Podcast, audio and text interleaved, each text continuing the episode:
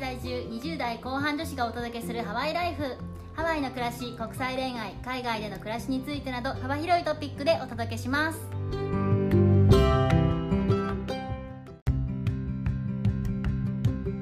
こんにちはヨネピーとメッティです本日はご報告がありますおお私ヨネピーさん日本に帰ることになりましたえ拍手拍手じゃなかっためっちゃ悲しいんですけど今帰ってくださいみたいな感じのいやいやいやいやいやいや反応されちゃったけ最ど悪年末ぐらいからそういった話があったんですけれども、はいビザのが切れるということで帰ることになりました皆さんお世話になりました一応ポッドキャストは終わらない予定なのでそれはまた順に説明していきたいと思いますはいそしていい報告もあるんですよメッキーさんおお痛いですね私ヨネピーさん結婚しましたこの拍手正解ですよねこれあってるこれあってる おめでとうございまあすりがとうございます彼氏ができましたってところから皆さんには最初から話してきたと思いますけども、はいその彼氏くんと結婚することになりましたおめでとうございますしました結婚おめでとうございますというわけでですねはい本日は国際結婚バージョン新婚さんいらっしゃいのヨネピーバージョンということ で身内ネタでさせていただきたいと思いガますチの身内では国際結婚の新婚さんいらっしゃいなんで前回にも別のゲストをお呼びしてお話ししたことがあるんですけど今回も根掘り葉掘り聞いていって、まあ、国際結婚ってどんな感じなのかっていうのを皆さんにお伝えできたらいいなと思っておりますそうですね、はいまあ、ちょっと国際結婚かっこはてなぐらいの感じになってますけどね私はね そうですねすでにいろいろなポッドキャストで彼氏あ彼氏じゃなかった旦那様 すごい笑われてるんですよ初めて聞きましたよねピーさんから「旦那さん」っていうワードちょっと面倒くさいから彼に言いますけど彼がどういう人間なのかっていうのを一応おさらいしたいと思うんですけれども、はい彼はカリフォルニア州出身のアメリカ人はいでお母さんが日本人の方英語をファーストランゲージだけど日本語もネイティブレベルセカンドランゲージで話す人です、私との会話は全て日本語便利すぎるそう便利なのマジで便利すぎる日本のテレビ朝日のニュースとかをこう一緒に見てるん で信じられないやばいですねこう日本かよみたいなそういう感じうちの旦那さんテレビ朝日のニュース多分一文字も理解できないそういう感じでとても日本的な人生を送ってるんですけどまあアメリカ人なので思考は半分くらいアメリカ人かなうん半分くらい日本人みたいなそういう便利な彼氏と結婚いたしましたおめでとうございますそんな新婚のヨネピーさんにいくつかの国際結婚にまつわる質問を投げかけていきたいと思います最初になんですけどもう今まで散々ポッドキャストで話してきたんですが出会いをあのさらっとお話しいただけますかはいさらっと言いますとはい営業先で知り合いましたはいもはいうちょっと他のポッドキャストで多分散々言ってるんでぜひ聞いてくれたら嬉しいです何話か分かんないぐらい多分無数のポッドキャストで話してるから もういいよってなってまもうすいいよようになねってますねだから皆さん多お腹分いっよくご存知だと思うんでカットさせていただきますはい、もうちょっと根掘り葉掘り聞いていきたいのでなぜ彼がスペシャルだったのかスペシャルというかですね気が合うんですよ僕その結婚した夫婦とかに聞くと意外と気が合うとか言ってたりすると思うんですけど、はい本当にそんな感じで考えてることが一緒だしまあ食べ物の好みとかそういうことだけじゃなくってやりたいことの方向性とかうんうん価値観がすごい合うまあ、めちゃくちゃ大事ですよねそうですね現実的なところで言うとお家の汚さの許容度レベルとかいやでも結構大事結構大で事それめちゃめちゃ大事ですよあの潔癖症の人と全然潔癖じゃない人結婚するってすごい大変だと思うんであー知ってるわそ の話きついわ全然大変だと思うんであの汚さのレベル教養はすごい大事だと思います個人的にはそこが結構一致してるのがでかいかなうん大きいあとはやっぱ食事とか前もその国際恋愛してる人に対してアンケートをしたことがあって食べ物の好みがどうのこうのみたいな話はしたと思うんですけどうちはもうほぼ一緒、あやっぱりお母様が日本人だから結構和食 OK みたいな感じですかね、母の味が日本食だからもう味噌汁持っとくださいみたいな最高最高日本にいた時から私の味噌汁を美味しいって言って飲んでくれる男の人募集って感じだった んでまさかハワイで出会えるとはみたいなね おめでとうございます驚きすぎたわ幸運すぎるお互いに考えてることが一緒って話だけど街とかを一緒に並んで歩いてても大体同じとこ見てるんですよえー、どういうことですか歩いてて左側に猫がいたらあの猫ちゃんがあそこにいるねみたいなのを同じタイミングで会話を始めたりするんですよねうーん息が合うんですねそうそうそうそう私実はヨネピーさんのカップルのことはもう付き合い始めからずっと知っていてもちろそうんですね旦那さんにも何回もお会いしたことあるんですけど旦那さんって言っちゃいました旦那さんにも何回もちょっとうざいですねすいませ ん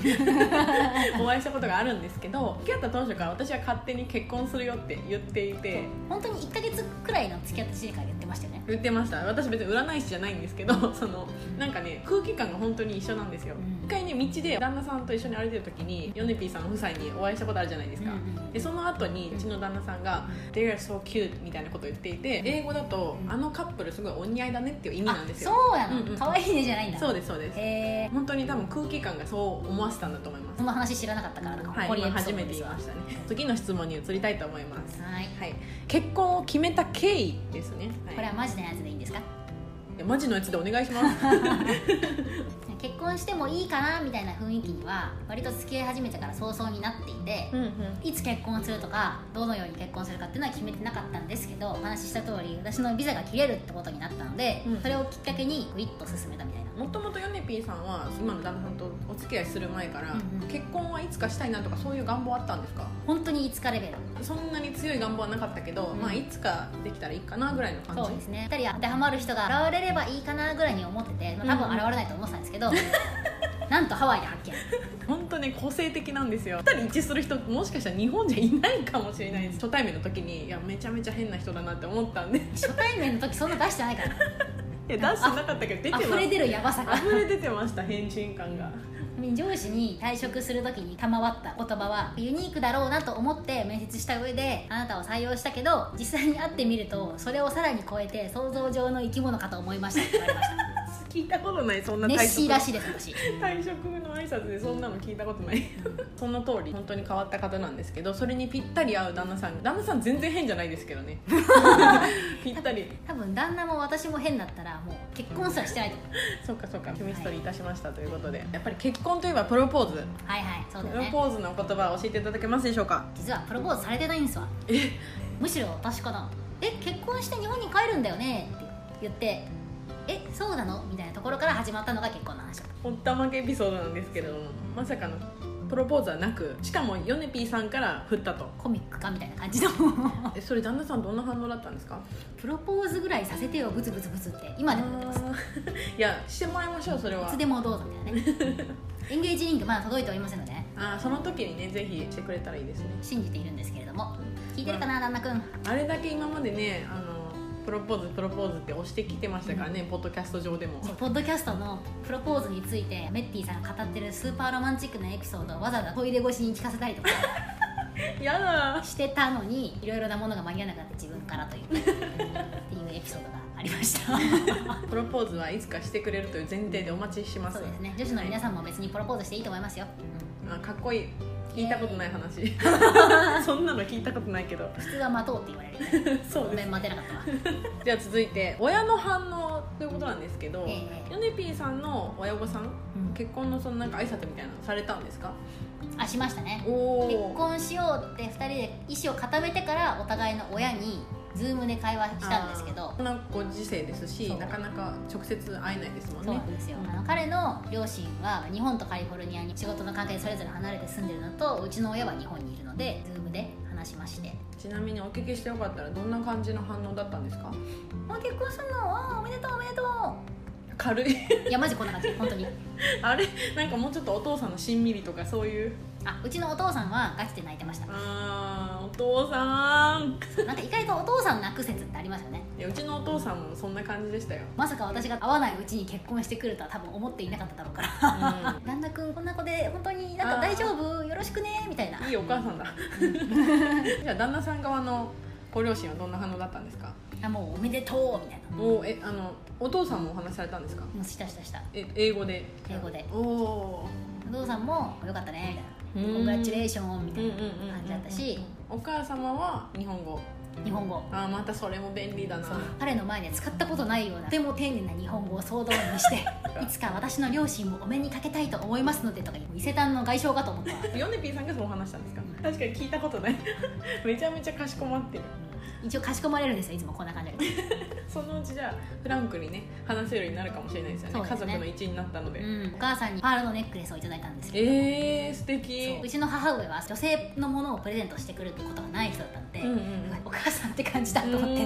うんすごい感動してしまいまいいしエピソードだ親御さんの反応もすごいすこぶる良かったということで、はいまあ、順風満帆ということですねでは早速なんですが新婚生活、まあ、まだ始まったばっかりなんですけど何か気づいたこととか変わったこととかってありましたた新婚生活2週間ぐらいだけどコロナ直後ぐらいから家にずっと一緒にいるって感じなあのでもう同棲を始めてたってことですねそうですね、もうすぐごいシームレスに同棲スタートしてたから、なんならそこから新婚生活と言ってもいいんじゃないかあな、んまり変わらないです生活においては、うん、変わんないかな別に結婚したから何が変わったというわけでもないから、強いて言うならアメリカでは誓いの式っていうのをあげないと結婚の証明書を出してもらえないんですけど、うんそれをする時に誓いの式をやるからどうせならこうドレスアップしてとか牧師さん呼んで人も呼んで写真撮ってとかっていういろいろとセレモニーを考えてたんですよね私は結構あれやりたいこれやりたいこれはいらないとかパッパッパッパ決めちゃうんですけど彼はもう少しじっくり考えたいタイプああなるほどもともとそれなんとなく気づいてたけどそれがそのイベントをこ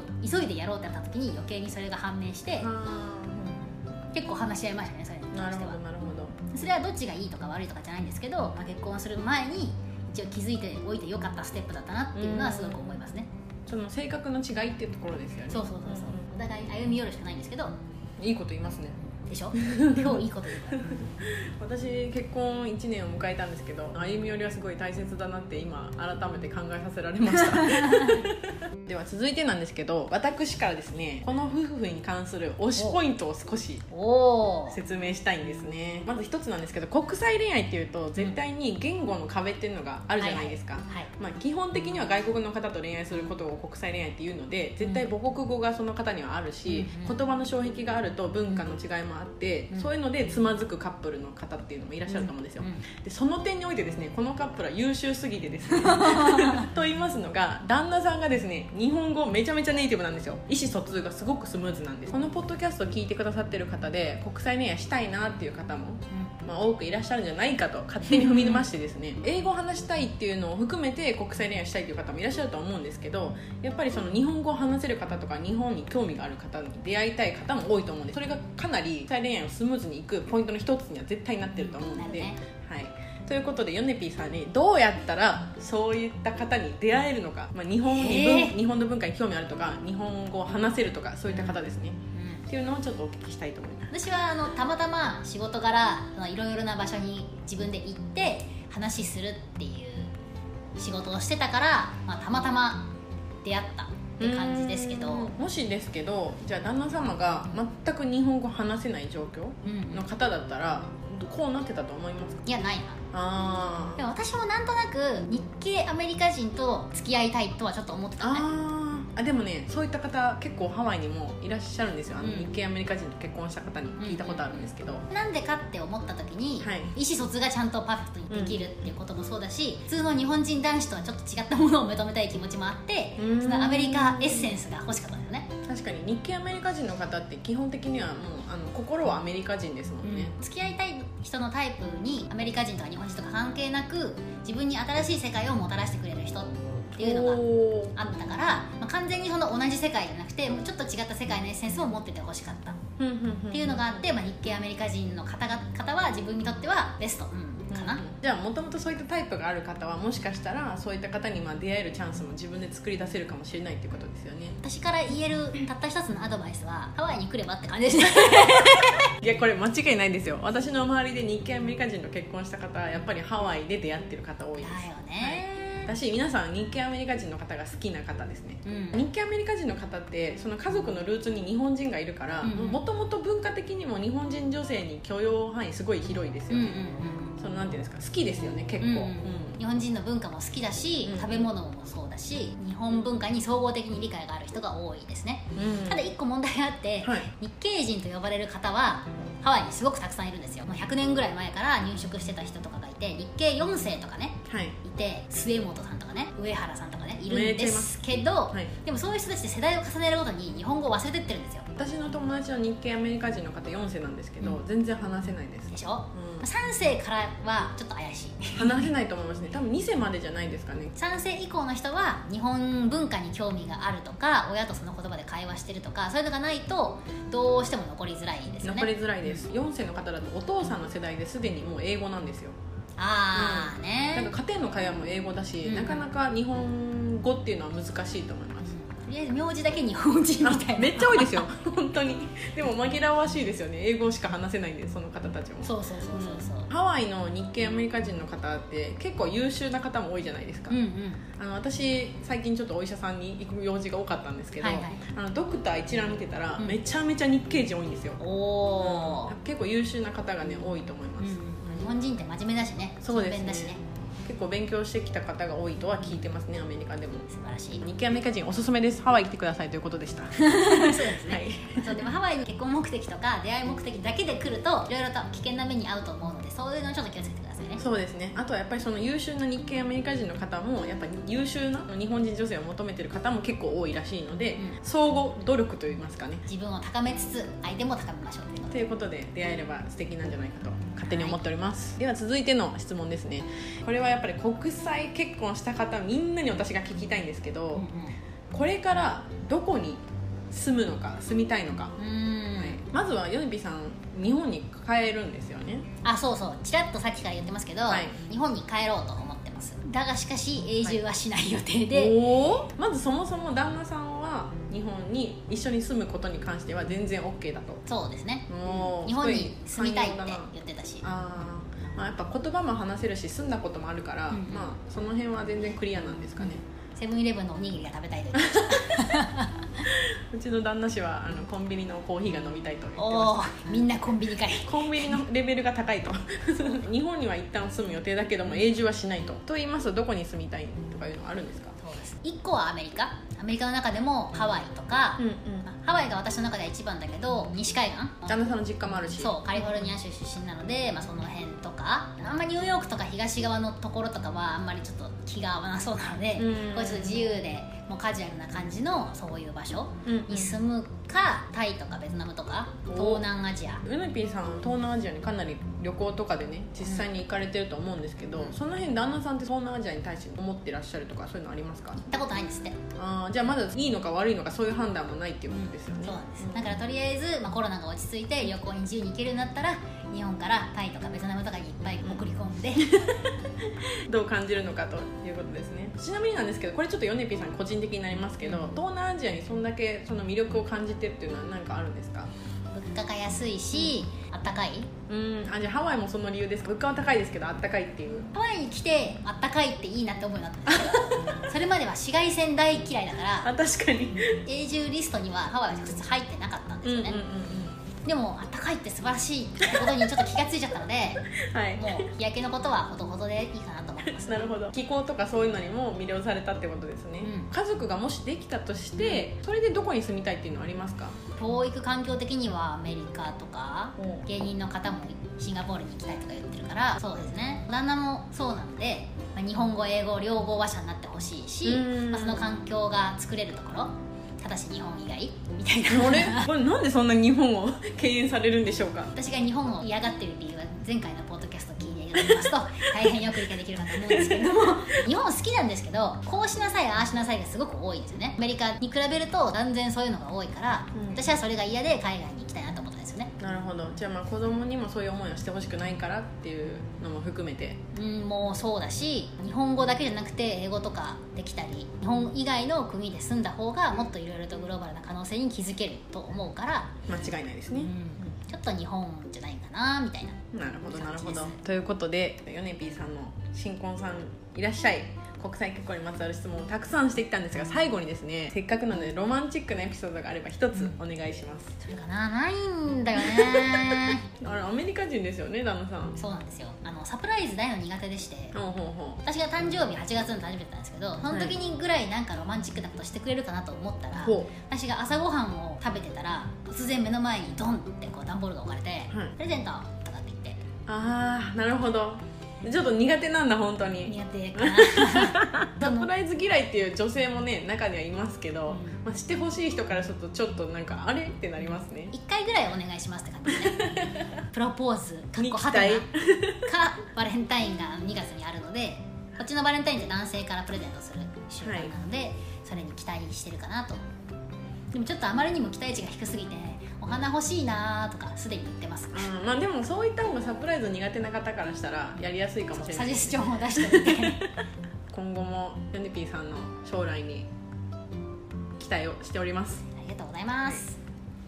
ポッドキャストは引き続き続く予定なので、はいよろしくお願いいたしまよろすしくお願いします、はいうちの夫婦について聞きたいことがあればメールとかを送っていただければどっかで回答しますはいお待ちしておりますはいでは今日もご清聴いただきありがとうございましたではママハハロロー